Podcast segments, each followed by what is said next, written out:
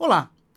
Bons apresentadores se conectam com o público, mas isso é um verdadeiro desafio nos ambientes virtuais.